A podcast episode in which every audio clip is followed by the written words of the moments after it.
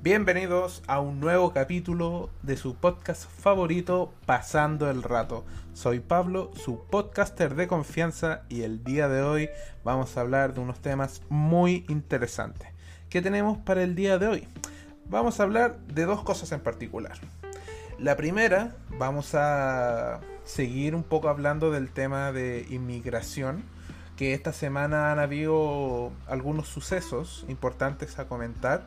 Y el segundo, vamos a comentar la situación que está viviendo nuestro canciller Andrés Alamán eh, en España y toda esta situación que está bastante ligada al tema migratorio. Pero vamos a ir de a poquitito. El día de hoy, como siempre, no me encuentro solo, me encuentro acompañado del señor Jaime Oyarzún. Buenas noches, Jaime, ¿cómo estás? Buenas noches, gente. Espero que me escuche bien. ¿Te escucha eh, bien? Nuevamente quiero agradecer a todo el mundo, o sea, no en realidad no todo el mundo. Quiero agradecerte a ti, Pablo, por nuevamente invitarme a este gran show y darme la posibilidad de dar mi opinión, que casi a nadie le importa, pero me gusta darla. Eh, y como tú dices, sí, se vienen temas muy bonitos, muy interesantes, otra mirada con diferente quizá a la que o quizá no tan diferente, muy similar a la que se habló la semana pasada con, Mauricio. Así es. Eh, pero siempre es bueno ver otra otro punto de vista, otra mirada a una misma a un mismo tema. Claro, porque ya entre nos y para todos los que están escuchando, tu opinión o pensamiento tanto político social es un poco distinto al de Mauricio, entonces podríamos decir de que acá vamos que vamos a seguir hablando un poco de la migración, va a haber una opinión un tanto diversa en comparación al podcast anterior. Eh, sí, o sea, yo me considero de, centro. Eh, una me gusta tanto la parte social, la encuentro importante y yo veo que el problema migratorio tiene una muy importante situación social. Eh, y también me, me interesa que para poder darle a la parte social y a la parte ambiental, que en realidad a mí me interesa más la parte ambiental, eh, es necesario tener una buena economía. Entonces ahí también la parte, mi, mi facho interno me lo exige. Eso es cierto. Pero antes de seguir con la conversación, quiero agradecer a nuestro sponsor, Forge Master 3D Printer eh, una pequeña empresa familiar de la cuarta región en creación de artículos con impresión 3D, tanto cosas para la casa o de entretenimiento. Forge Master 3D Printer, un poco más en español, Forge Master 3D Printer en Instagram. Gracias por patrocinar este capítulo. Bueno, ahora entrando en tema ya de conversación, como decíamos, el primer tema que vamos a conversar es el tema migratorio.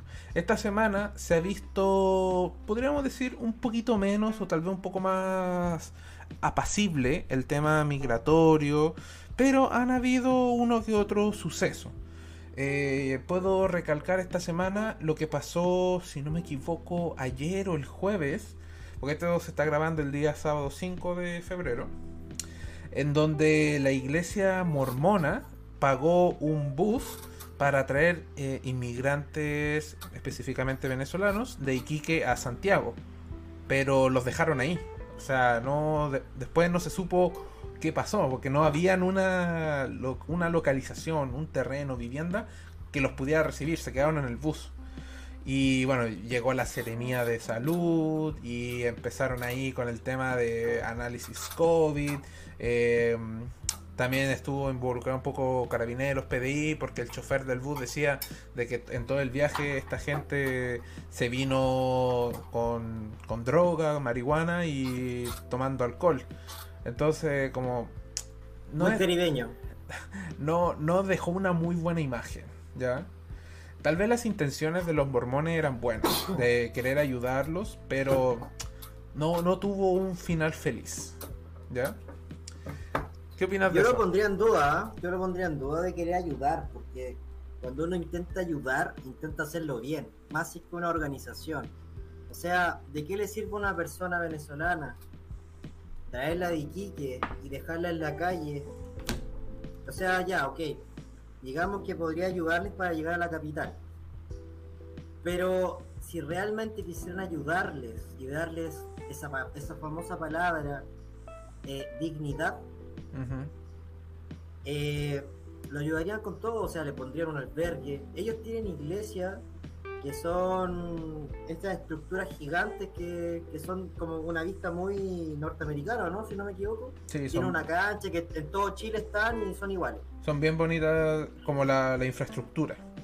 Entonces, ¿qué les cuesta por último preparar la cancha para que coloquen sus carpas, dar baños? Tienen baños, entonces pegar el baño para que la gente pueda tener ir a un baño. Actualmente la gente que está en esa condición va a las plazas, hace hoyos, o, algunas veces no, hacen en tarro. Entonces, si realmente quisiéramos ayudar, o realmente ella, esta institución, quisiera ayudar a la situación, lo haría de buena forma, si tienen, tienen la infraestructura para. Correcto. Y, pero se me viene a la mente, está bien, los mormones quisieron hacer una buena acción, pero ¿esto no debería hacerlo el gobierno? Y acá, y acá es donde entra nuestro queridísimo canciller Andrés Alaman, que para los que no lo saben, él es un militante de RN. Eh, él ha estado como canciller unos... Pero e, él es ministro de Relaciones Exteriores, no canciller. Ministro, es que es lo mismo, es prácticamente lo mismo, porque ve el tema de lo que pasa fuera de Chile. Y como es ministro, yo creo que tiene más poder que un canciller. Un canciller es como el representante en el, en el, en el lugar, en el país, según yo. El ministro, él está aquí y tiene que ver con las relaciones exteriores. Quizá ahí, creo que esa era la diferencia. Es que al final en Chile es lo mismo. Literalmente eh, en Chile es lo mismo. Acá estoy viendo mi torpedo y Alaman está catalogado como sí, ministro de Relaciones Exteriores, pero también está catalogado como canciller. Canciller Alaman. O sea, en Chile es lo mismo. Es que tal vez el canciller se utiliza en otros países para decirle al ministro de Relaciones Exteriores. Entonces, como que al final son sinónimos del mismo puesto. Aquí me dice, ya para una parte de, antes de que des tu opinión y presentes el tema, eh, digamos lo que significa canciller, o cuál es la, no, no lo que significa, cuál es la función de un canciller. Ejercer como interlocutor, coordinador y enlace para todas las gestiones oficiales que se adelanten entre las entidades gubernamentales y los gobiernos de otros países, así como los organismos y mecanismos internacionales. Ahí dámosle un poco de, de significado a la palabra para que se den cuenta por qué es importante este, este tipo para el problema migratorio. Exactamente. Adelante, por favor, Pablito. bueno, eh, volviendo al tema, lo que pasa es que eh, ¿cuál es la polémica que tiene a Alaman? Bueno, y para seguir un poco la biografía, él ha sido ministro de Relaciones Exteriores unos cuantos meses, creo que ni siquiera cumplió el año. ¿Por qué? Porque él antes era diputado de RN y estaba en el Congreso. Y esto ya es opinión personal y una opinión que igual se difunde en redes sociales, que él en su momento, cuando Piñera estaba en una opinión pública bastante mala, peor de la que está actualmente, él estaba tirándose comentarios bastante negativos en contra de Piñera. Entonces, como que siento, y es una opinión que también se ve generalizada, que Piñera sacó a Alaman del Congreso para meterlo como ministro de Relaciones Exteriores para callarlo un poquito. Y también pasó con Desborde, que también era diputado, estaba tirándose comentarios muy en contra de Piñera y lo puso como ministro del Interior. Y después ya pasó esto de candidato presidencial, se fue, pero Alaman quedó. Bueno, ahí para hacer un poquito de contexto de, él. Pero este último tiempo, ¿cuál es la polémica de que está con este caballero? El tema está es que él está en España, se fue a vivir a España y digo vivir porque se descubrió de que él estaba buscando casa junto con su señora, eh, la ex diputada, ex ministra de Educación, eh, Marcela Cubillos, ¿ya? Que también podríamos hablar de ese tema, de que Marcela Cubillos está en, en España buscando casa cuando debería estar trabajando en crear una nueva constitución. Pero bueno, eso no lo podemos dejar para otro lado. Para ver el tema del desempeño de la constituyente lo podemos dejar para otro capítulo. Pero el tema está es que Alaman y compañía están buscando casa, ¿ya? Y no solo eso, sino que también eh, tomó el cargo de secretario de algo, ¿no? No tengo bien el nombre acá.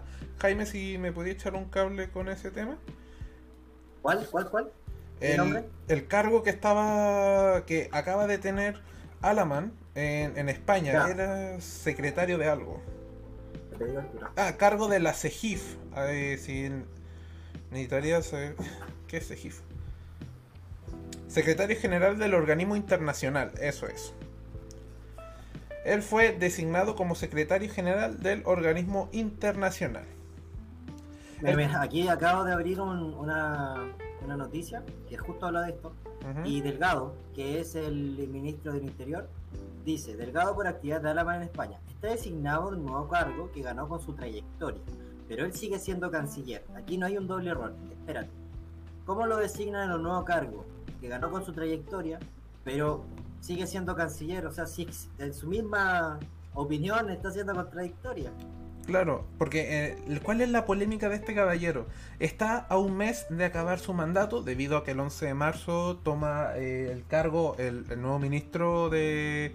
o no, nueva ministra de Relaciones Exteriores, si no mal recuerdo que hablamos en un par de podcasts anteriores. Pero bueno, el tema está es que a él le queda un mes de trabajo.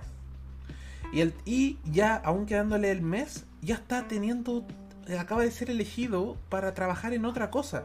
Y ni siquiera ha renunciado. O sea, que tenga la, mínima decencia de renunciar a su cargo de, de ministro de Relaciones Exteriores para tomar el nuevo cargo de secretario general eh, iberoamericano.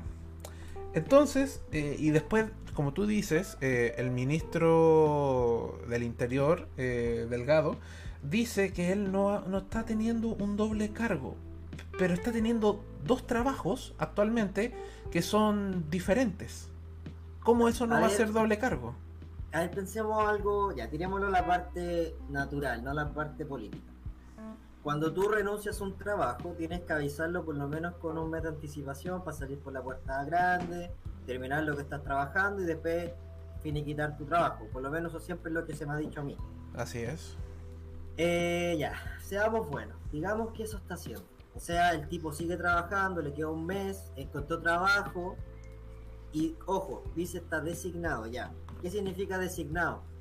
De todos los candidatos, o sea, de todos los, los posibles, eligieron a esta persona que está elegida, designada, pero que todavía no empieza el cargo. Por ejemplo, lo mismo que pasa con los ministros actualmente que están que van a empezar en el tema de Boric.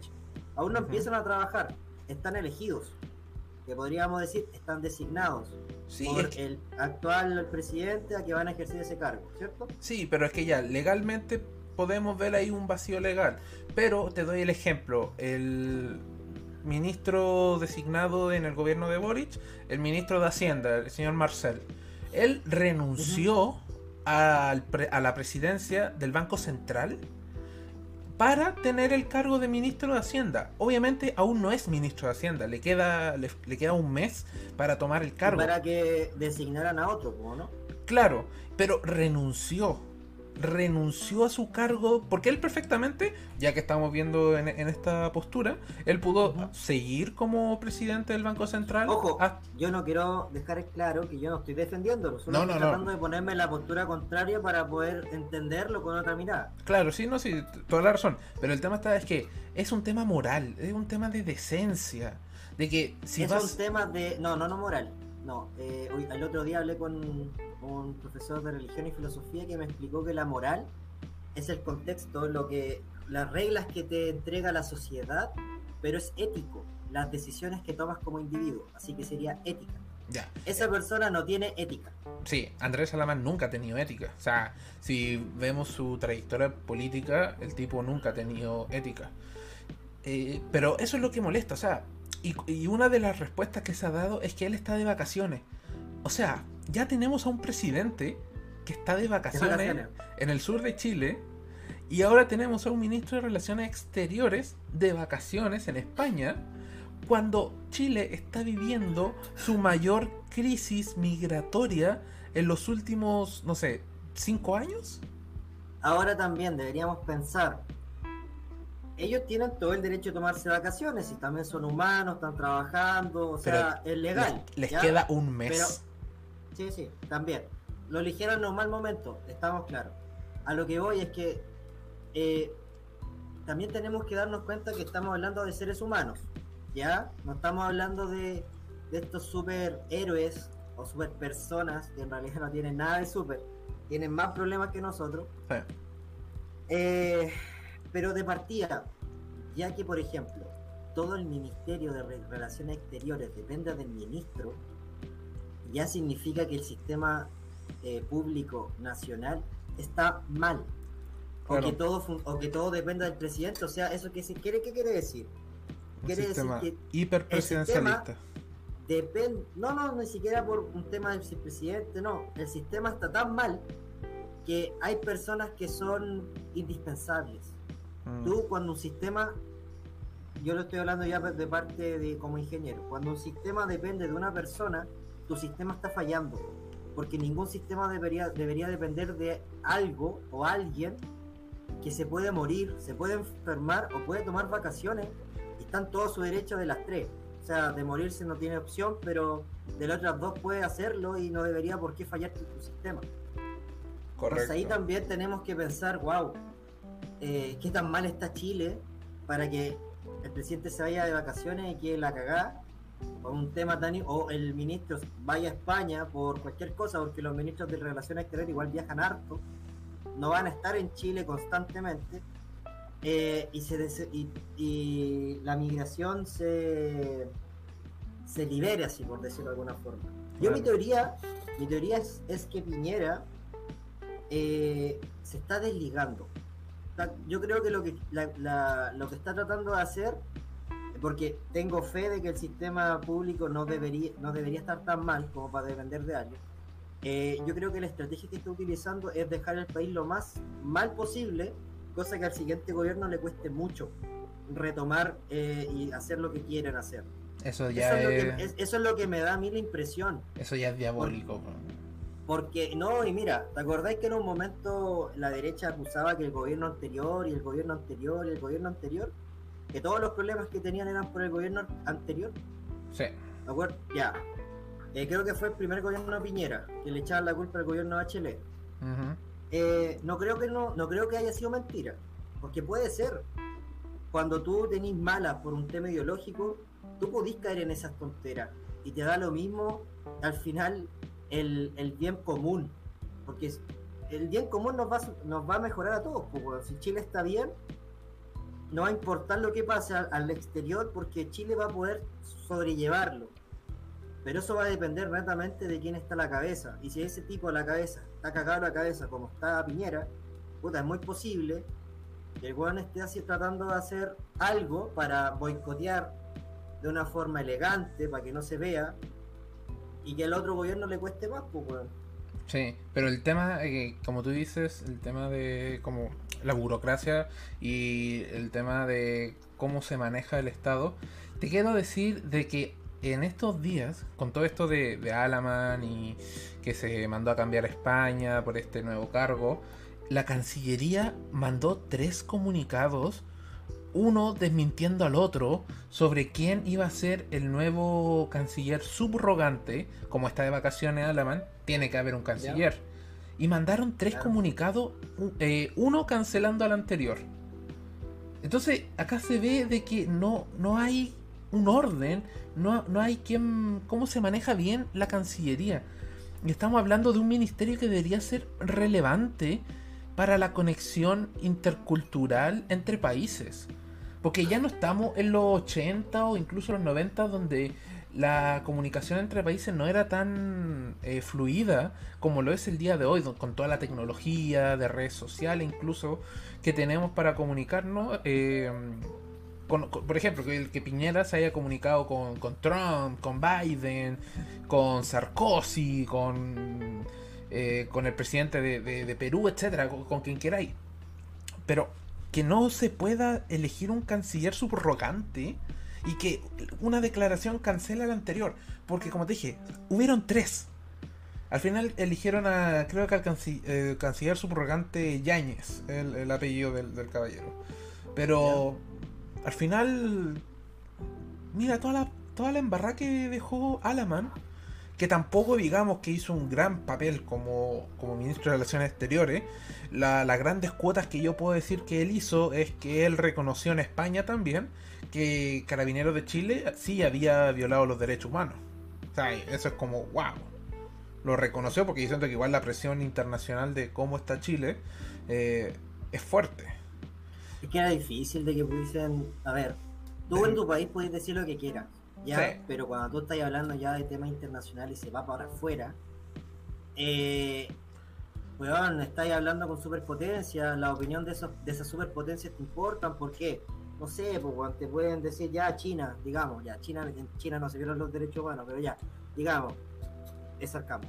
En China eh, les interesa el tema y dicen, ¿sabéis que nosotros no queremos tener eh, ninguna eh, ningún negocio con un país que está tratando hacia su pueblo, por lo tanto eliminamos nuestra...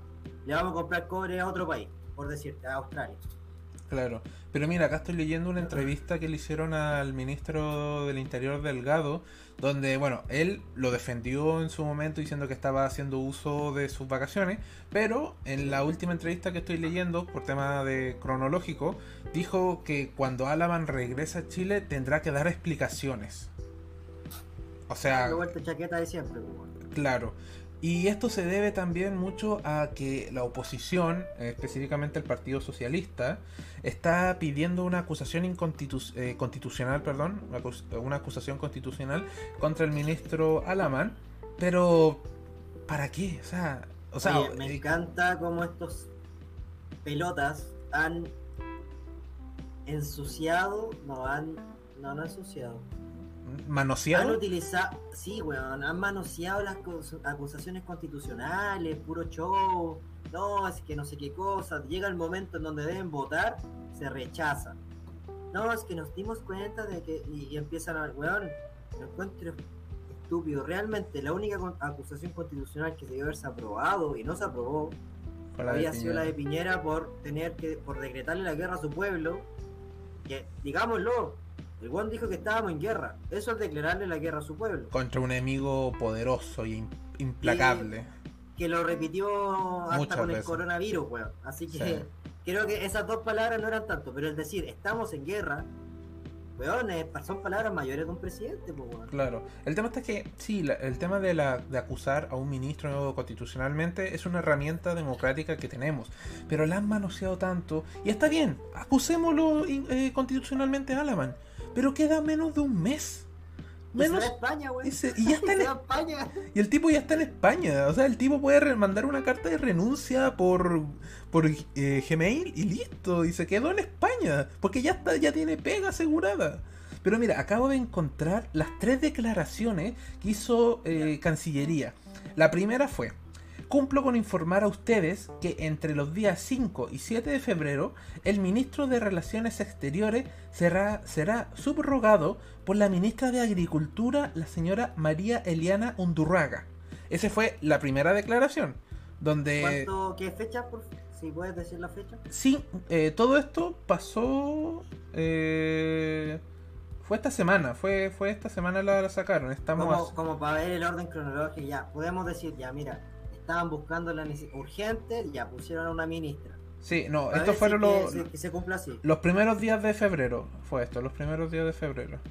5 al 7. Sí. Era la fecha, ¿cierto? Exactamente. El 3. O sea, por 3 días.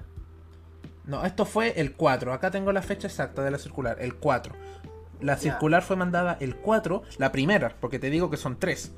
La primera circular. El mismo día. El mismo día. La primera circular dice que entre los días 5 y 7, la nueva ministra de Relaciones Exteriores va a ser la ministra de Agricultura, María Eliana Undurraga, o sea, una biministra. ¿Ok?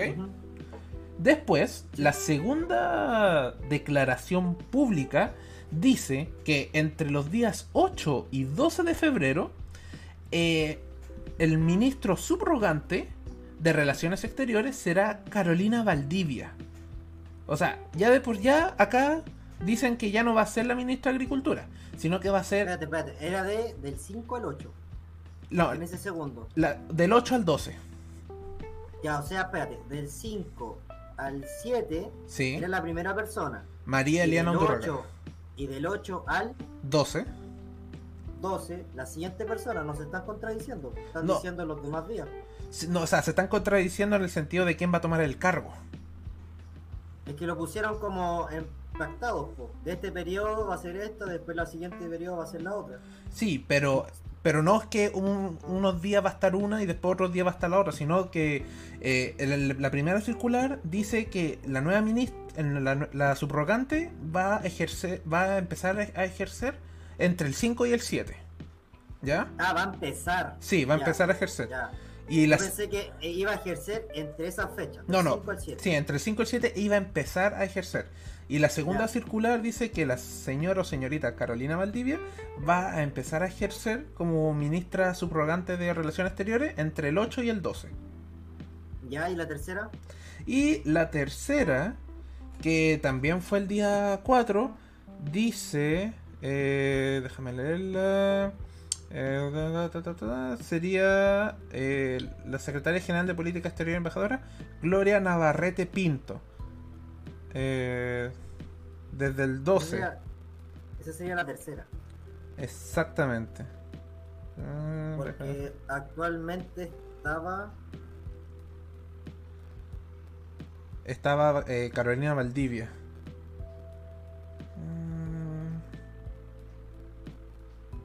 O sea, mandaron tres comunicados nombrando a tres personas distintas como la subrogante. Para que veáis el. Y todos el mismo día. Para que veáis el, el enredo y el Pero despelote. no iba a estar Rodrigo Yáñez. Sí, había leído un- a Rodrigo Yáñez, pero la, la tercera circular dice Gloria. Gloria Navarrete. Aquí dice, al respecto, desde Cancillería indicaron que el Ministerio de Relaciones Exteriores reitera que el canciller Andrea Lama se encuentra haciendo uso de su feriado legal desde el 31 de enero y retomará sus funciones el lunes 14 de febrero. En su reemplazo asumió como ministro de el subsecretario Rodrigo Yáñez, que se encuentra en pleno ejercicio de sus funciones. Finalmente indicaron que durante su feriado legal el canciller viajó a Madrid donde ha sostenido reuniones con diversas autoridades locales y funcionarios de la Secretaría General Iberoamericana, organización que dirigirá próximamente. Veí un despelote, o sea, mandaron circulares por mandar nombrando a medio Chile y al final nombran a, otra persona. O sea, de verdad, eh, la Cancillería, que debería ser un papel fundamental eh, ante el mundo, no tiene pies ni cabeza. Y antes de continuar, se nos acaba de eh, agregar un conocido ya de la casa, el señor Juan Olivares. ¿Cómo está Juan? Hola, hola, bien acá, ¿cómo están ustedes? Bien, acá hablando hablando acá de los temas que, que tanto eh, son relevantes para el país. claro, un saludo a todos los que nos escuchan y gracias por la invitación, Pablo. No te Lo preocupes, siempre eres bienvenido. Y Mira. es un placer acá hablar de temas de actualidad. Ajá. Mira, para hacerte un contexto de lo que estábamos hablando, estábamos hablando sobre Alaman y su doble rol como canciller, como secretario eh, general iberoamericano. Eh, también ahí estábamos justo cuando entraste hablando de este despelote que hay en la Cancillería, de que el, el 4 de febrero, ayer, eh, publicaron como tres, eh, o sea, tres eh, circulares nombrando a personas distintas.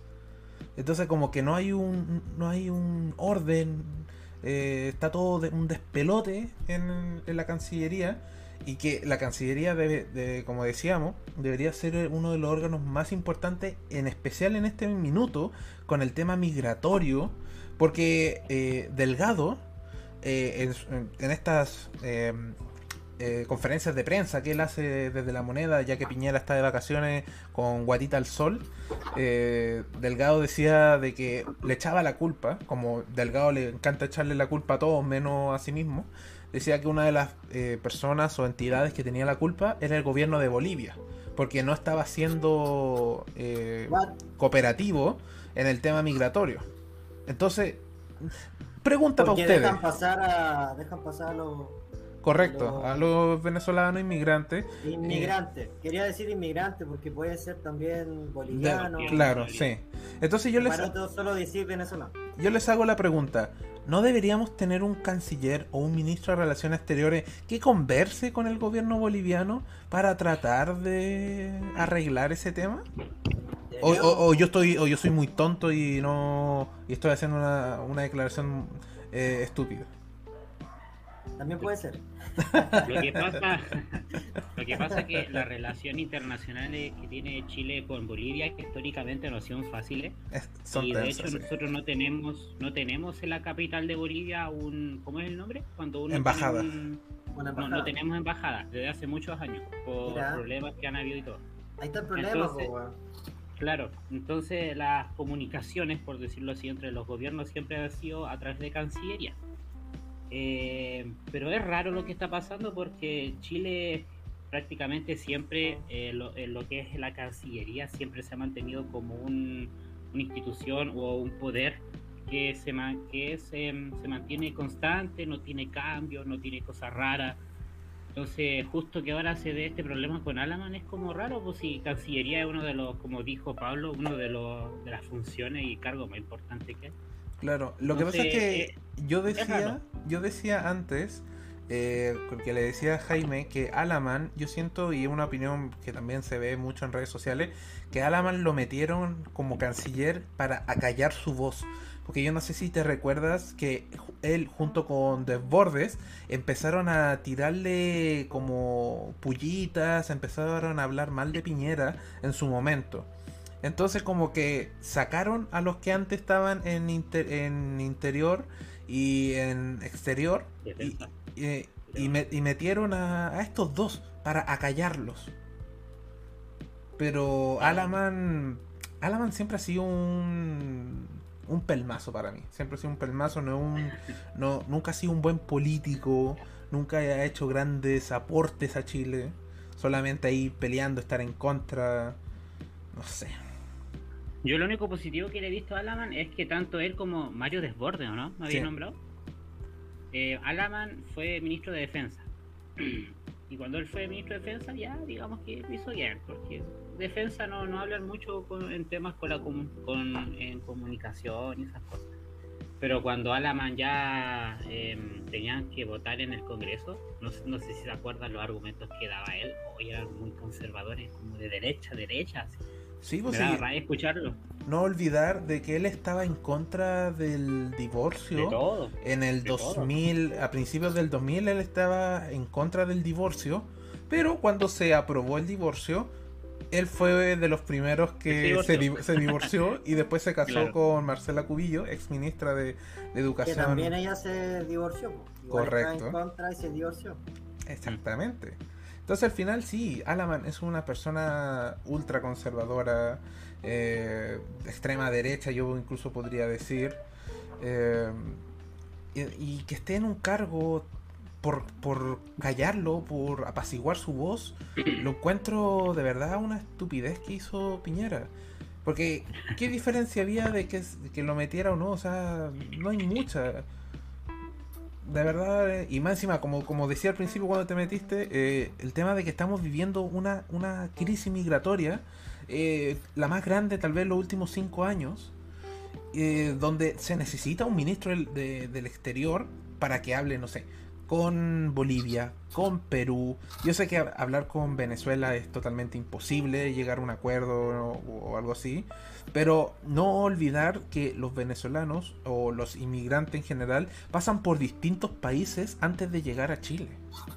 Entonces se necesita a alguien que esté ahí hablando con las cancillerías de los otros países para tratar de llegar a un acuerdo. Pero tú, a ver, si nosotros no fuéramos el último país del mundo, ¿ya? Técnicamente lo somos, pero ok. No, no fuéramos. Me, refiero, que debajo de nosotros hubiera más gente. Ah, ok, más, Más, más, más países. Ok, ok. ¿Tú crees que nosotros nos haríamos cargo de la migración si solo somos un país de, trans, de, de paso? No, yo siento que eh, dejaríamos pasar a la gente nomás y que el país de abajo lo, Exacto. lo vea. Entonces, entonces, ¿de qué estamos hablando, pues, weón? Si nosotros mismos decimos que no lo haríamos, no le podemos pedir a un weón que está bien y que la migración no le está afectando, que se haga cargo del problema que no le está afectando. pues. Claro, pero es tu pega, o sea, te- a, a Alaman se le está pagando y, y acá me voy a poner súper... No, no, pero no me, refiero, no me refiero a la me refiero a los otros países. No, no, sí, sí, sí, Como pero... ape- apelar a que esos países nos ayuden es bien difícil. No, sí, eh, eh, no- entiendo no lo que va ahí. no les afecta. Entiendo lo que hay, pero eh, velo de esta manera. Tenemos a un canciller que su sueldo, la, la casa que está arrendando o comprando allá, está saliendo con el impuesto de todos nosotros. Me voy a poner súper facho acá. Pero el caballero ese, todas las cosas que está haciendo allá, de el arrendarse su casita para que sea secretario allá, se le paga con los se le está pagando con los impuestos de todo. Y a Marcela Cubillo, su actual señora, que también se fue a España, que debería estar haciendo la constitución que nos va a regir por los próximos 30, 50 años, que también está en una especie de vacaciones, cuando en sí los constituyentes en ninguna parte dice que tienen vacaciones. No, Eh, tienen tiempo justo. Claro, o sea, y todo eso sale de los impuestos de, del- de todos nosotros. Y, y no están haciendo la pega. Y después en redes sociales se jactan, se burlan de que la, la- la izquierda, la extrema izquierda, no hace bien la pega y todo. Pero tú tampoco la estás haciendo. Y, y- Igual es verdad. no sé la si. extrema izquierda no hace bien la pega. No, claro, pero el tema está. Es que, la, la hacen mal. Eso pero es que deberíais ser consecuente. O sea, si tú estáis reclamando algo que no te gusta y tú también lo estás haciendo, sé consecuente. Y después tenemos a, bufones, a payasos, como son eh, Diego Chalper, defendiendo esto, pero después en tweets anteriores está condenando la misma situación. Eh, o sea, ¿de qué estamos hablando? O, personajes diputados como Sebastián Keitel, eh, ex medallista olímpico, deportista, eh, reclamando la nominación de algunos subsecretarios que no tienen idea de, de dónde están. Pero tenemos a una ministra de, de- de deporte que fue colocada ahí como sillita musical haciendo un enroque. Y después, es que de verdad... Y, y literal, le estaban haciendo un enroque para colocarla. Claro, Siempre entonces- La ministra del deporte es la polola del presidente. Claro, entonces de verdad me da mucha rabia esta hipocresía, este doble cara que tiene la derecha chilena para condenar lo que hace la izquierda, que obviamente es condenable en muchos aspectos, pero cuando le toca y hacen lo mismo sus, sus amigos, se quedan callados. Por eso la derecha chilena está tan mal vista, porque no tienen cero autocrítica. Y sorry que me, me- fui arriba, me vine arriba con todo esto. Así que, Juan, sé que levantaste la mano, perdón. Eh, yo iba a decir de que hablando ya de derechas e izquierdas, no sé si ustedes sienten de que a los políticos, da lo mismo del lado que sean, es como que no les interesa estos temas, yo me he dado cuenta. ¿Por qué lo digo yo? Porque nosotros estamos en un país, presidencialista, muy centrista lo que es Santiago, entonces yo veo que todas las decisiones de poder están o en Santiago o en Valparaíso. Entonces todos estos problemas son en regiones que están muy alejadas de lo que es el centro. Y a mí me da, me da el parecer de que a estos políticos que tienen que tomar las decisiones y son los que tienen que hacer la pega, como dice Pablo, como que no, no les importara. No sé, es como que esperan que, que haya fuego o pase algo para que recién reaccionen. ¿Qué me gustaría a mí? De que hubiera menos concentración del poder, de que cada región pudiera eh, votar o decidir los temas pertinentes que más le acomodan o necesitan para que no todo sea a nivel de centro del país o en Santiago. Yo, yo pienso eso. Por ejemplo, si Arica, la región de Arica, eh, de Tarapacá y todas esas tuvieran tuvieran el poder de decidir algunas acciones, yo creo que ya lo habrían hecho, pero eso es como lo que siento yo. No sé qué opinan.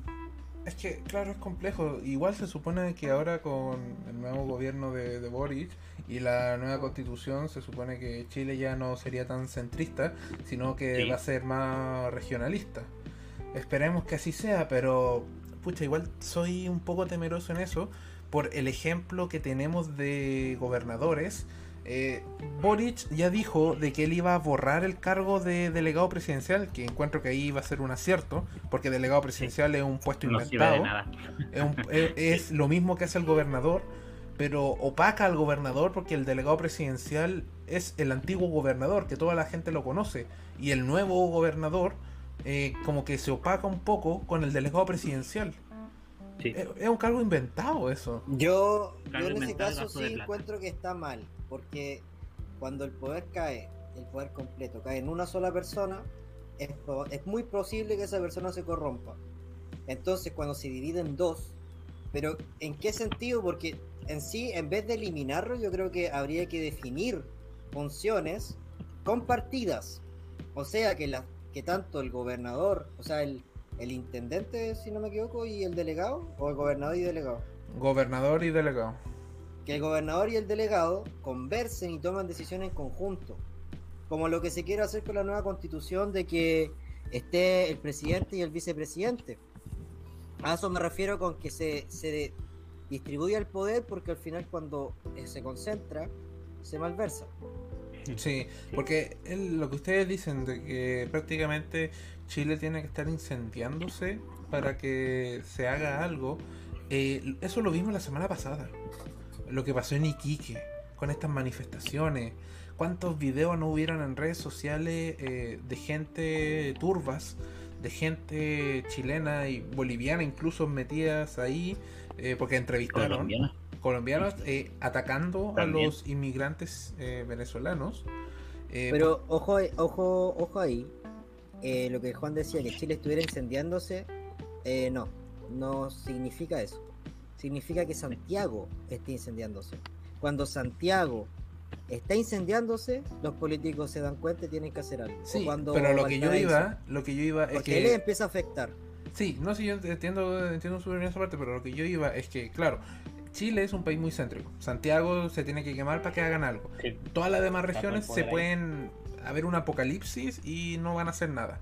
Pero el tema está es que una de las regiones más importantes en el tema migratorio, que es Arica, Iquique, Antofagasta, eh, se ve muy afectada actualmente. Y el presidente de Guatita al Sol, quemándose la cara, no sé dónde, en qué parte del sur de Chile, y no hace nada.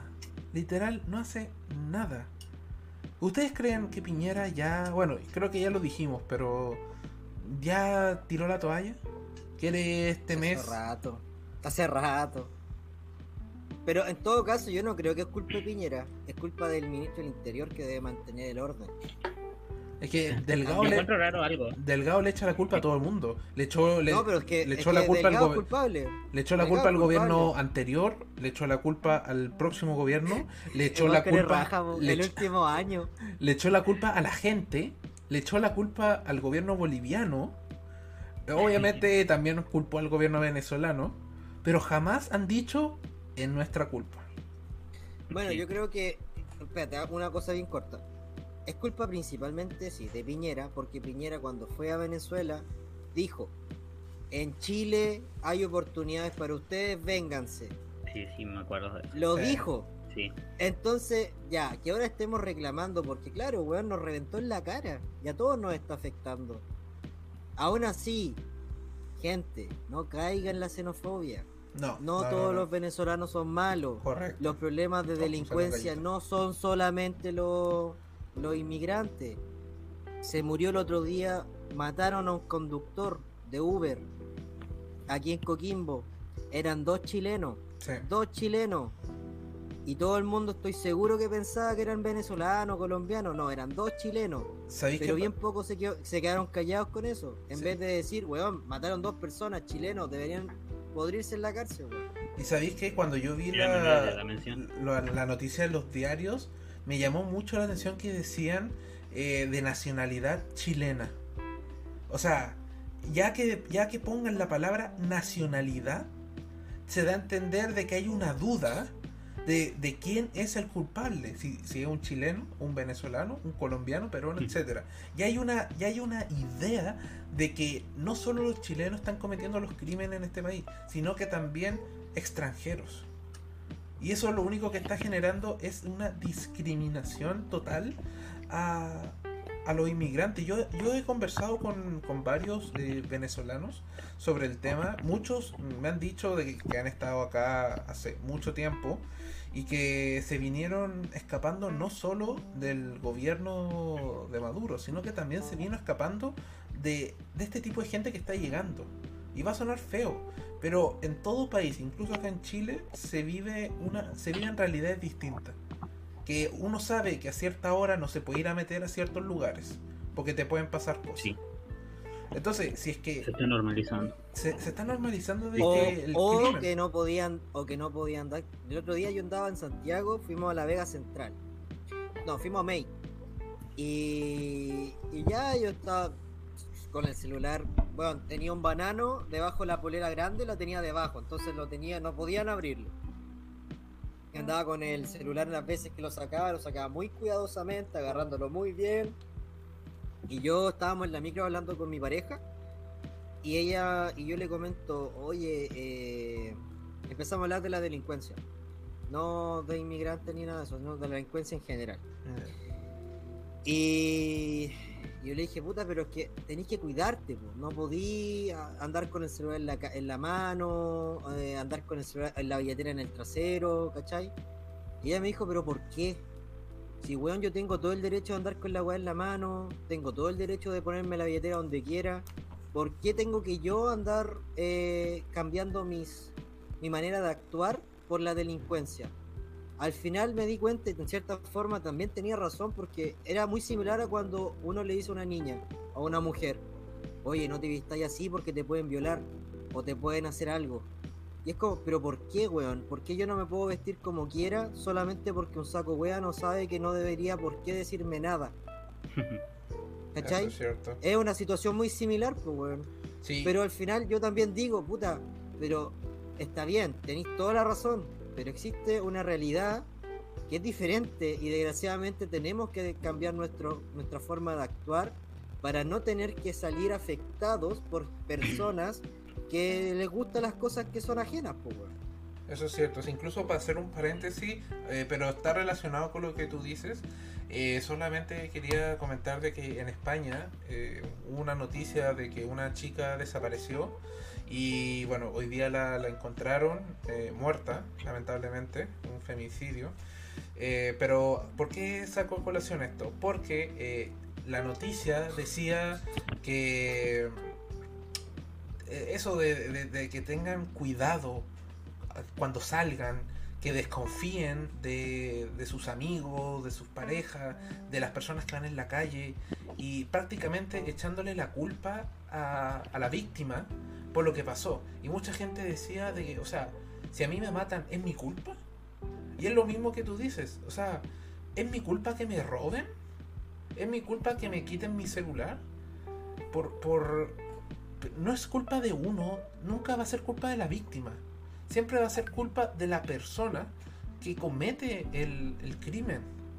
Y lamentablemente siento que cada vez estamos normalizando más el crimen en Chile, tanto de personas nacionales como internacionales. Yo cada vez estoy viendo más crimen eh, en redes sociales, eh, asesinatos, robos y pienso, ¿qué le está pasando a Chile? ¿Será causa un tema político, un tema social? Bueno, es social sí, pero un tema político, un tema internacional de los inmigrantes. ¿Qué, qué está pasando? ¿Sabéis qué? Yo siento de que hay como una generación, no sé por qué, no quiero generalizar, pero siento que hay una generación completa como a esa edad más o menos que, que anda en un rango y andan delinquiendo, entonces me llama la atención eso. ¿De qué rango te refieres? ¿Como de Son como edad entre- o más jóvenes? No más jóvenes, son como Ah, fan- fan del 15 Marcianeque. a 20 años, no sé. No sé, puede que esté equivocado, pero es Como de la generación del Marcianeque, una wea así. Sí, podríamos decir que sí. sí. Pero espérate, una- un paréntesis, el otro día estaba conversando con... Estábamos en un asado y salió el tema del marcianeque de que, mira, este tipo eh, es bueno para la droga y, y qué ejemplo le da a dar a los niños. Y yo los paré en seco, yo estaba hablando con adultos. Los paré en seco y les dije, comprendo su situación, comprendo su opinión, pero, pero veámoslo más allá. Cuando ustedes, en sus tiempos dorados, escuchaban a sus artistas en los 80, ¿cómo eran? Y empezaron a recordar, pues, weón. Drogadictos, alcohólicos, eh, promiscuos, por decirlo menos. Y yo les dije, ¿y ustedes cómo salieron? No, salimos bien. Entonces, ¿por qué le echan la responsabilidad de ser un referente a un artista si ustedes tuvieron referentes similares y no salieron mal, pues, weón? Sí, pero. O sea, que el marcianeque ya, sí, es una persona que es drogadicta y flight. No me, no me gusta para nada su música. Me gusta huellar con el marcianeque, ya, pero nada más. Y, pero es, es injusto igual que nosotros le digamos, oye, pero está diciendo un mal ejemplo para los niños. O sea, ¿Qué niño debería escuchar ese weón? De partida, el, el tipo de música que es, la- las letras que usa y todo, no son para niños. ¿Qué, Claro. qué pasa con los padres ahí? Es que, Yo bueno, creo ya- que antes le tenían miedo a los papás, antes. Mm, No quiero decir que la mano dura sea la solución, sino que, bueno, en algunos casos sí, pero la sociedad antiguamente era muy conservadora, machista. Sonó, sonó un no. comentario tan de vieja culia. sí. Es que hasta a los padres se les tenía miedo. Yo, a mí siempre me dicen, no, yo siempre, yo no podía contestar si no me pegaban a varillazo o no sé. Yo así como, ¿en serio? ¿Qué onda? Te pegas con una piedra. Una piedra, no, te Literal, date con una piedra en el castigaban. Bueno, puede que sea verdad, antes había más respeto a los más adultos. Sí, eso es verdad. Ahora, sí, ahora hay más libertades, encuentro yo. Eso es bien. Es que igual, y también puede tener su lado negativo. consideremos que estos viejos estuvieron en la dictadura, pues. Sí, donde también. tú no, no podías dar tu opinión porque te mataban, te perseguían, te torturaban. Entonces, no estamos comparando peras con manzanas, nosotros estamos en la plena libertad. Sí, Y por lo mismo, tenemos la personalidad que tenemos, weón. Imagínate, en el pasado, si hubieran tenido la capacidad de tres jóvenes de 27 años promedio, 27, sí, 27, 26 años promedio, eh, hubieran estado haciendo un podcast dando su opinión sobre política No, no fusilar. así libremente, No, ¿se imaginan? No, pues, su desaparición. no. Weón, si ya cantar canciones en una universidad era mínimo para que te mataran. Comunista, no, hay un comunista. No, pues, weón. No, sí, sí, eso es verdad. Es el contexto que vivimos. Sea para bien o sea para mal. Correcto. Sí, es lo que estábamos hablando con el Jaime antes de iniciar el podcast sobre estos incidentes que están pasando, de que mucha gente se cree como justiciera eh, de atacar en turbas, grandes turbas, a, individuos, no sé, 5 contra 1, 8 contra 1, que se ve en, que se vio en Iquique, que se ve en Santiago los días viernes. Y es como, loco, ya, si tú te peleas uno contra uno, está bien, hay una discusión, te puedes agarrar a combo y listo. Pero cuando ya tení 5, 6, 7 contra una sola persona, eso ya es linchamiento. Y solamente porque la persona piensa distinto que tú, porque vive una realidad distinta, que tal vez una realidad que a ti eh, no te gustaría vivir, que se te impuso por un tema político, por un tema social. Y loco, lo único que así es hundirlo más en la miseria. Por ejemplo, muchos de los que de los, de los inmigrantes que vienen acá a Chile eh, no vienen tal vez por gusto de caminar kilómetros, kilómetros y kilómetros bajo el sol, bajo el frío y llegan acá para que los maltraten, para que les quemen sus cosas, para que les rompan sus cosas. Yo sé que a veces eh, muchos actúan de una manera impropia, pero muchos actúan de una manera propia, trabajando, eh, ganándose las monedas, y aún así se ven afectados por, por la turba de xenófobos, de racistas, porque yo siento que con, con todo lo que está pasando, eh, el racismo chileno como que... O sea, Chile siempre ha sido racista, siempre ha, ha estado el racismo, pero como que con todo esto como que levantaste una piedra y, sa- y salieron en manada, como estos típicos bichitos que levantáis una piedra y salen por montones. Siento que está pasando lo mismo. Yo tengo una reflexión que tengo que hacer. Em, ya digamos que está la crema en el norte, es la realidad. Sí.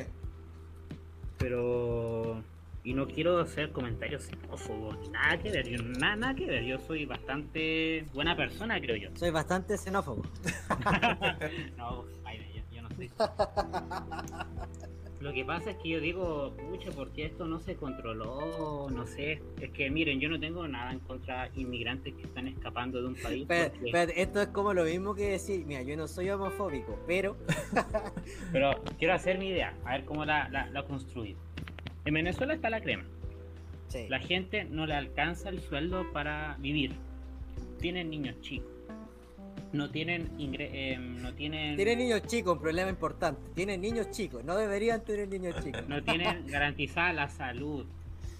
No tienen que comer. Entonces ya qué hacen? Tienen que escapar de ahí. Así Entonces es. se van a los otros países. Ya, cualquier persona que va a ingresar a un país buscando un mejor vivir eh, y quiera aportar y trabajar y ayudar, está bien, pues su derecho. Yo creo que es un derecho fundamental que tú puedas ir a vivir donde tú quieras. Sí. Pero hay un problema cuando hay una oleada de personas que está escapando y son miles, podríamos decir millones. Ahí ya es un problema. Por ejemplo, acá en Chile yo siento de que la frontera está bota, no, no veo control. Yo no tengo nada en contra de los venezolanos inmigrantes porque ellos tienen todo el derecho de llegar acá a Chile, instalarse y poder resurgir y vivir. Pero es que yo siento que no hay un control, pues. está entrando cualquier persona, yo no sé si entran, están entrando traficantes, asesinos, violadores, no lo sé. Yo por último pediría papeles de antecedentes o algo, o que tengan la visa desde origen, o no sé, pero yo siento que se descontroló todo. Y ya es tarde ya y se está, se está pagando las consecuencias, pues. que nos faltan los xenófobos que salen y les queman los coches, les queman las carpas. Ahora a nivel mundial nosotros nos estamos viendo como unos xenófobos. Claro, Pero- Somos xenófobos, po. Sí, Yo creo que no es como que nos estamos viendo. Hemos actuado de una manera xenófoba y, y de, de- weón, es que la imagen de que venga una horda de sacos de wea, que sean chilenos, pero son sacos de wea, y te vengan a quemar un campamento y que quemen todo lo que esas personas tienen, que es lo mínimo que tienen. que es lo mínimo que tienen, weón. Sí, Ya, mira, y, en- y Como- entiendo que las personas digan, es que estos weones vinieron a, a- han ensuciado todo el parque, están utilizando, los niños ya no pueden jugar, eh, están, están entregando droga a la gente, ya, entiendo todas esas molestias, es que no, no respetan la autoridad, me tiran la pachorra y toda la weá, pero nada, nada te excusa para actuar de esa manera, nada. Weón, véanlo con el estallido social. Es que estos weones están destruyendo todo. Es que estos weones están quemando Santiago. ¿Y eso justifica que le hayan quitado los ojos, le hayan reventado los ojos a perdigón a la gente? No, pues weón. Porque esas acciones no se justifican de ninguna manera. Nunca va a ser la violencia, eh, va a ser el método para poder solucionar un problema. Nunca. Las guerras no se solucionan, las guerras no solucionan nada, solo demuestran sumisión. El más fuerte ganó, por lo tanto el más fuerte tiene todo por hacer.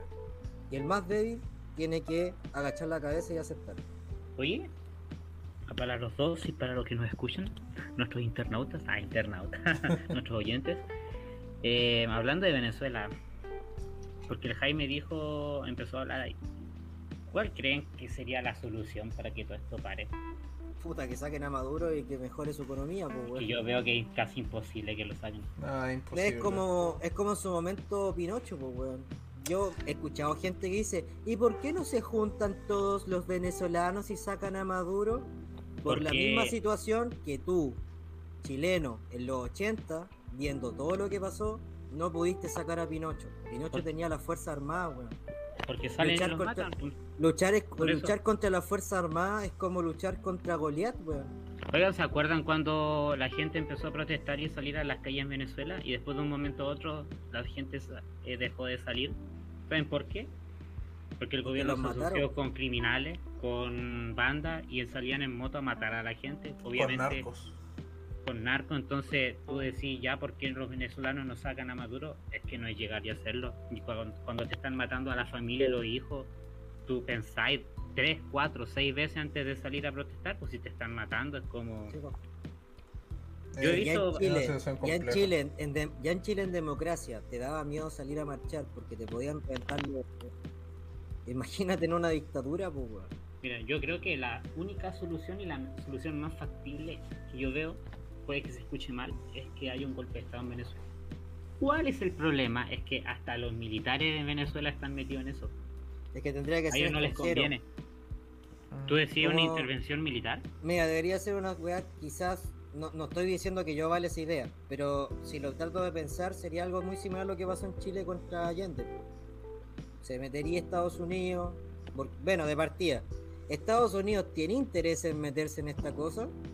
Podríamos Tienen petróleo, sí, tienen tienen mucho petróleo, Sí. pero... Y están cerca. pero también, y está cerca ya. Sí, ya, digamos que Estados Unidos dice, oye, quiero ser buena persona y quiero derrocar a este gobierno porque este gobierno ha, ha hecho demasiado daño a esta gente.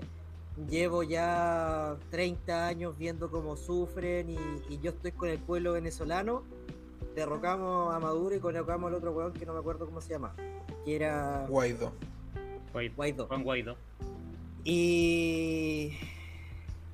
Y ya, pues, ocurre. ¿Qué va a pasar? No, Van, a eh, van a imponer un libre un neoliberalismo, eh, su economía va a surgir, pero probablemente van a volver, van a, van a meter una dictadura a otra dictadura más nomás. Porque ahora Guaidó va a decir, mira, es que la verdad nuestro periodo de, no sé, dos años ha sido muy poco, entonces yo creo que debemos pasar a ser, eh, voy a tener que pasar a ser presidente por unos seis años más y ahí ver si es que se puede arreglar y en caso contrario ahí veremos. po. Porque eso es lo que pasa.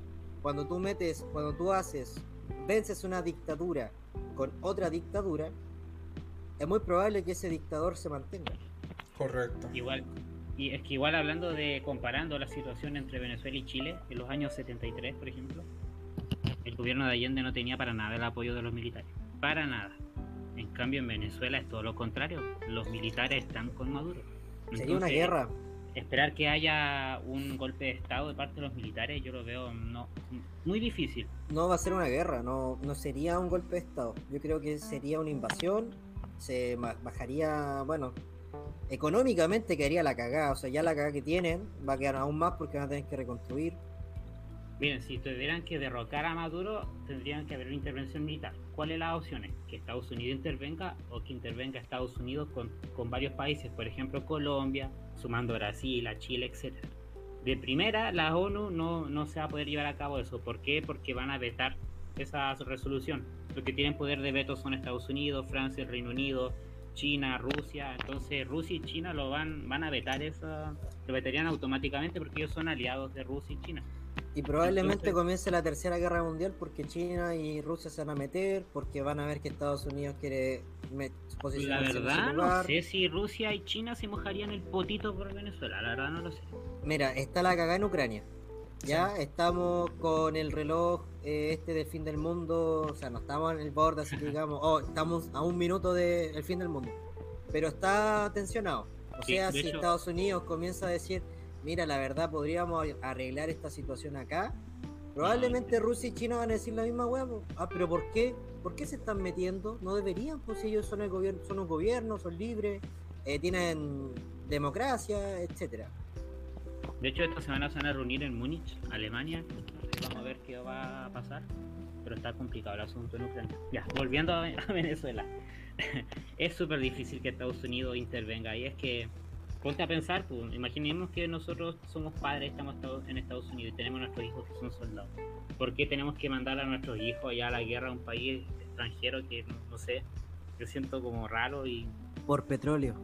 Lo mismo Sí, que pasó con Irak y todos esos países. Claro, con Irak ahí se inventaron, no, si tienen armas de destrucción masiva y química y al final no había nada. Sí, yo creo que uno de los países, sea, no, no digo, no digo que no les interese a sus tropas, porque yo creo que sí, pero que les interese así como, ay, no, no la utilicemos porque puede que se mueran y van a haber bajas. Yo creo que Estados Unidos no es de esos países.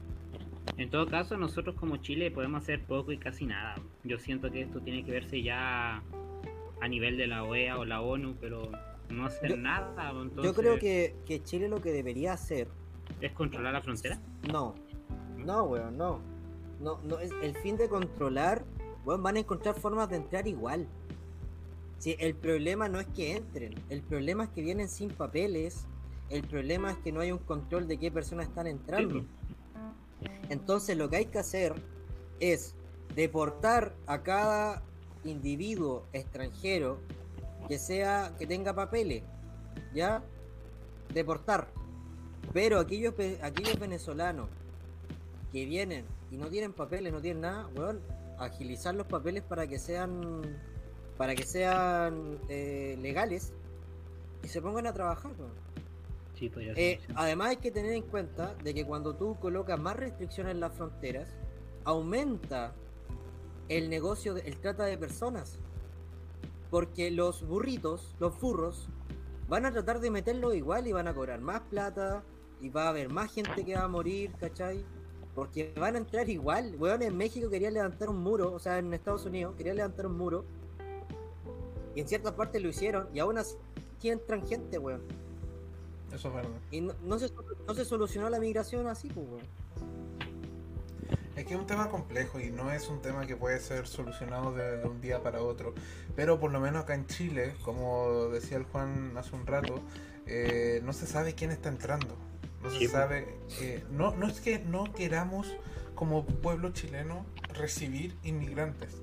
Solamente que queremos que, que los que vengan a. Chile sean un aporte para, Un para, aporte. para Chile. Pues no, Porque ni siquiera. que lo que se espera.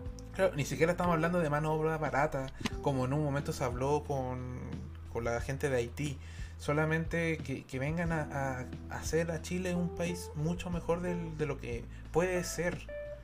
Pero no hay un control, es un es una es una represa que se rompió y viene un, un litros y litros y grandes cantidades de, de- de agua que no podemos eh, detener.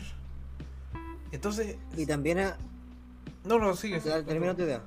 Eh, También hay que tener en cuenta algo. Tú venezolano que vienes a Chile, no seas prepotente, weón. No, no vengáis a creerte que, que este, en cierta forma, eres visita. Y por lo mismo tienes que también darte cuenta cómo nosotros vivimos y adoptar ciertas costumbres. Por Sí. ejemplo, lo que pasó mucho tiempo que los colombianos, weón, estaban hasta las 5 de la mañana carreteando con la música a todo volumen.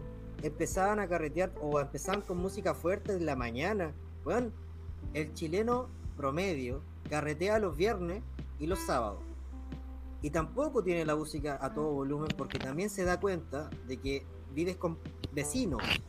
Y a los vecinos les molesta el, el ruido. Entonces tienes que ubicarte, weón. Una de las cosas buenas que tenían los haitianos y que eh, nunca se les reclamó es que ellos eran humildes. Ellos venían a trabajar o venían con las ganas de querer integrarse al país, de querer estar trabajando y ser un chileno más. No podís venirnos a imponer tu cultura. Tu cultura es muy rica. Me encanta la comida extranjera, me encanta la arepa, me encanta su, su cultura culinaria. Pero su cultura de forma de ser, eh, no, en ese sentido digo, en, en el tema de, de molestar, de, no sé, si tus vecinos chilenos empiezan a reclamar, date cuenta y dice, puta, están diciendo que estoy quizá poniendo música muy fuerte. Ya debería bajarla. Debería, bueno, es cambiar muy pocas cosas y de esa manera también vaya a aportar para que los sacos de wea que son xenofóbicos no tengan excusas para decir, ah, pero es que los venezolanos son todos iguales, son todos estos buenos, no chuches su madre. Porque quizás no lo son, pues, weón. Y quizás sí. solo tú por tu cultura estáis equivocándote porque Chile tiene una cultura diferente nomás. Sí. Sí, sí, incluso es, es complejo y es algo que muchas veces se está diciendo en redes sociales, de que cuando uno quiere ayudar a un inmigrante eh, venezolano o de colombiano o de la nacionalidad que sea, muchas veces eh, los inmigrantes son altaneros, son eh, ya ni siquiera orgullosos, como que quieren todo. Y obviamente uno puede ayudarlos hasta cierto punto, pero toda la ayuda tiene que ser eh, agradecida y ver que Chile no es un país rico. Eh, la riqueza se concentra en muy poco porcentaje y, la, y el grueso del país es, es un sobreviviente. Entonces, si es que alguien te ayuda, agradecelo. Y como dice Jaime, no, no, no generes una actitud que solamente beneficia a los racistas, a los xenófobos, en discriminar y en tratar mal a, a la cultura extranjera que llega al país. A mí también me gusta la, la- la cultura extranjera, porque siento que un país se, se nutre y, y crece más fuerte con, Sí, se nutre. con, con una diversidad de culturas. Pero si tú tienes, si vienes acá con una pachorra, con decir que acá mando yo, cuando no es así, no estás aportando una ayuda ni al país ni a los tuyos. Si ves como cuando tú vas de visita a una casa, no, yo quiero comer esto, no, no sé, es como, oye, está ahí de visita. poco. y, y mira, y hay una- un concepto muy simple. Tu libertad, tú eres libre, tú eres libre de hacer lo que quieras. ¿Ya? Tú tienes toda la libertad del mundo, pero tu libertad termina donde comienza la libertad del otro. Sí. Y si debido a tus acciones, a tu libertad, te empieza a afectar a un tercero, replantéate. ¿Estaré bien? Porque esa persona se vio afectada y su libertad se vio disminuida. Entonces, ahí te das cuenta, ese es tu, ese es tu, eh, tu faro. ¿Estoy actuando bien? ¿No le molesta a nadie? Ah, ok, estoy actuando bien. Si no, puta, desgraciadamente vaya a generar conflicto con alguien y quizás esa persona no sea xenofóbica, pero te va a ver como un individuo que le está empezando a afectar y se va a enojar y van a responder y va a generar problemas. Y otras personas, otras personas sí xenofóbicas lo van a tomar como excusa. Sí, sí, yo incluso eh, he sido testigo muchas veces, no a causa mía, sino he visto que cuando a, uno a un extranjero se le quiere ayudar, no sé, con ropa, con alimentos o con ayuda monetaria, eh, siempre como que piden más. O la forma en que lo piden es, es como... eh, no, no es humilde, es... eh, no sé cómo decirlo. Es como. Es, es fuerte de, de decirlo. Pero. Loco. No, no soy yo el del micrófono, eh, chicos. Juan, Eh, Sí. Juan. sí, pues sí sé. Por eso dije Juan. Ah, ya. No, era a lo que iba es que cuando a veces uno, y he sido testigo de esto, quiere ayudar a un extranjero, no siempre es recibido de la mejor forma posible. Como que lo- si te están ayudando, es una ayuda. Recíbela con humildad, con generosidad, pero no, no seas prepotente, no seas orgulloso, sino siempre con humildad. Pero también, tam- también, ojo, espérate. Algo importante. Las ayudas deben ser dignas. Sí, eso Tú, sí. por ejemplo, no podés regalar ropa y que esa ropa tú no la vayas a usar. Tú normalmente cuando ayudas debes pensar, ¿yo usaría esto que estoy dando? Y si es así, dalo. Mm. Cuando, como dijo Padre Alberto Hurtado, dar hasta que duela. Cuando tú ayudas, tú estás entregando algo que a ti, que tú usas, que a ti te importa y lo estás regalando. Weón, dar zapatos que están destrozados no ayuda a nadie. Dar ropa que está toda sucia y No rota ayuda. no ayuda a nadie. Dar comida de mala calidad que tú probablemente nunca comprarías para ti no ayuda a nadie. Eso quizá, quizá, no digo que es la situación que estás nombrando tú, pero muchas veces eso sí genera enojo a aquel que está siendo ayudado porque dice, puta weón, ¿por qué me tratan como un individuo de segunda clase? Yo también soy una persona igual que tú, que necesita ayuda, pero ayuda quizás digna. Claro. No, sí, lo- los ejemplos que yo estaba dando, que obviamente no voy a dar nombre de las personas, pero he sido testigo de estas acciones y eh, se- siempre han sido ayudas de, de calidad. Pero para terminar mi idea, quiero decir de que a ese, en esas ayudas y no se ha visto un feedback de, de agradecimiento o siempre, siempre ha habido la misma frase de que ustedes nos tratan mal porque somos inmigrantes. Y es como, no, no es, no es, ¿por qué usar esa como carta? Es decir, de que si no te gusta como te están ayudando, es como que te estamos discriminando solamente porque a ti no te gusta la forma en que nosotros te ayudamos. Entonces es como, hay que ser agradecido. es difícil. Es difícil ayudar en realidad. Sí, Es muy Sí. difícil. sí, pero decir como que eh, me estás discriminando sí, por sí, ser extranjero, toda- como... Está en toda la razón. Esa persona no actuó bien, pero me refiero que es complejo. Es complejo el ayudar a alguien. Juan, tú has levantado la mano hace rato. No, es que, no, es que yo tenía un ejemplo súper concreto para lo que se está hablando. La pareja de mi abuela, él arregla bicicletas. ¿Qué pasó? Que muchos haitianos van y llevan sus bicicletas para que se la arregle. Y él les cobra dos mil pesos, tres mil pesos. Y de un principio le decían, oh, muy caro. Y es como, weón, son dos mil pesos. ¿Cómo va a ser caro? Juan cuesta 30 lucas donde yo lo arreglo. Para dar una diferencia de precio. Claro. Es que, Entonces, es que el Jaime es millonario, weón. No, ya, un servicio más barato. Son 20, 10 lucas, pero 2 lucas está barato. po. Sí, está regalado. Agotado, regalado. Era como un referente. Gracias por, por, por tirarme al agua con mi privilegio.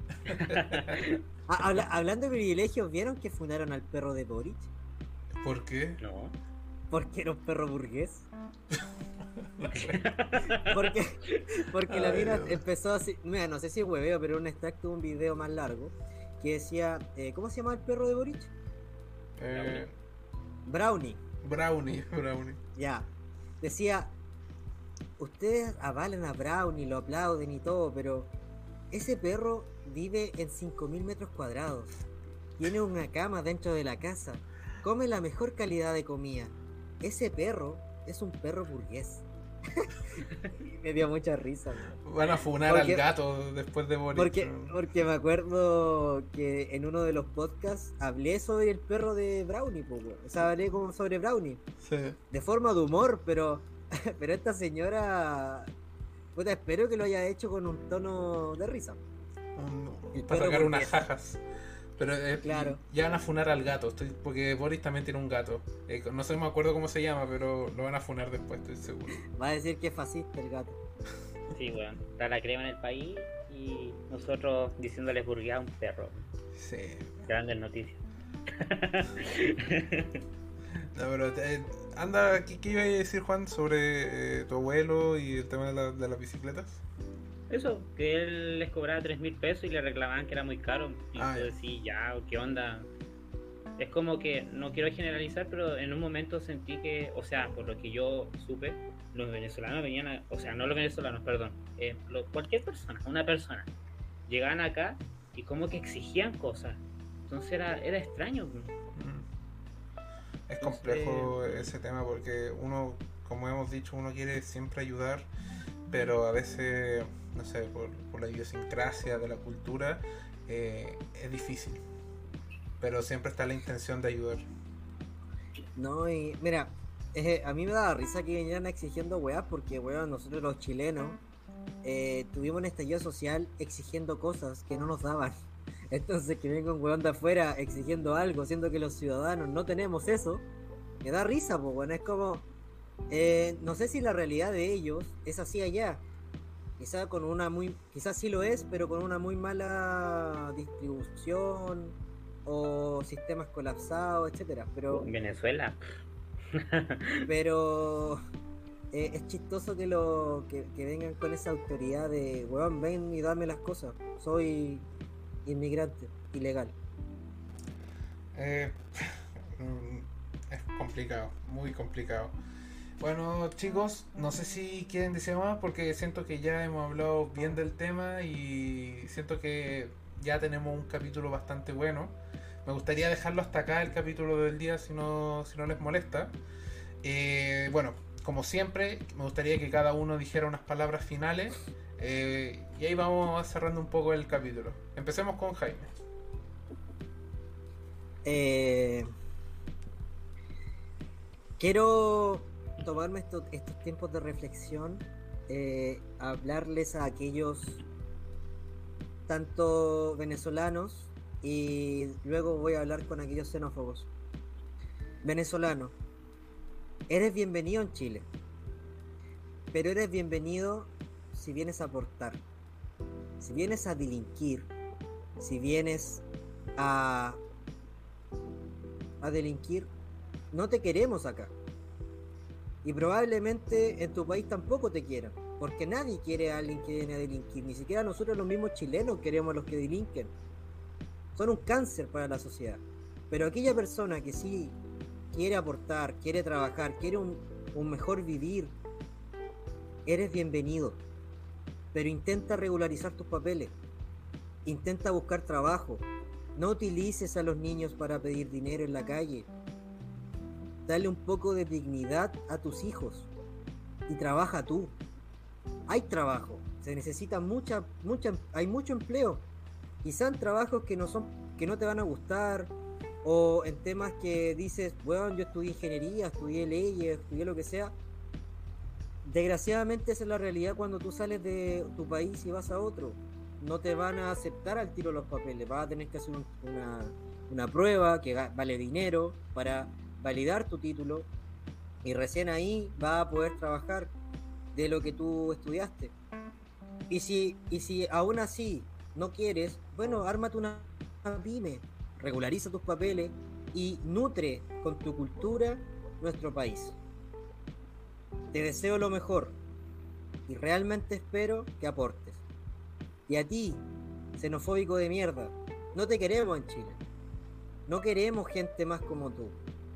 No excuses tu xenofobia con actos que otros hacen. No la excuses quemarle las cosas a un extranjero, independiente de lo que haya hecho, no es la manera. No estás aportando nada. Estás destruyendo el país que dices proteger. Nos está ridiculizando a nivel nacional y mundial. Date cuenta. Amigo, date cuenta. No estáis actuando bien, weón. Estáis siendo un saco, wea.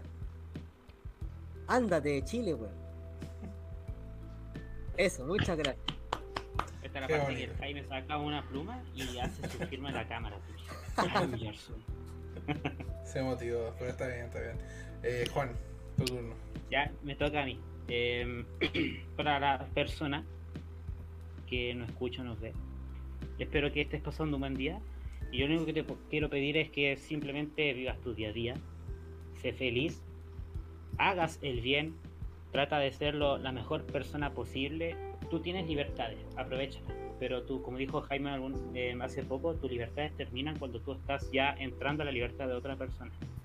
Solo digo yo que hagas el bien, pórtate bien, respeta, em, haz lo mejor posible, ayuda, sé virtuoso, simplemente eso.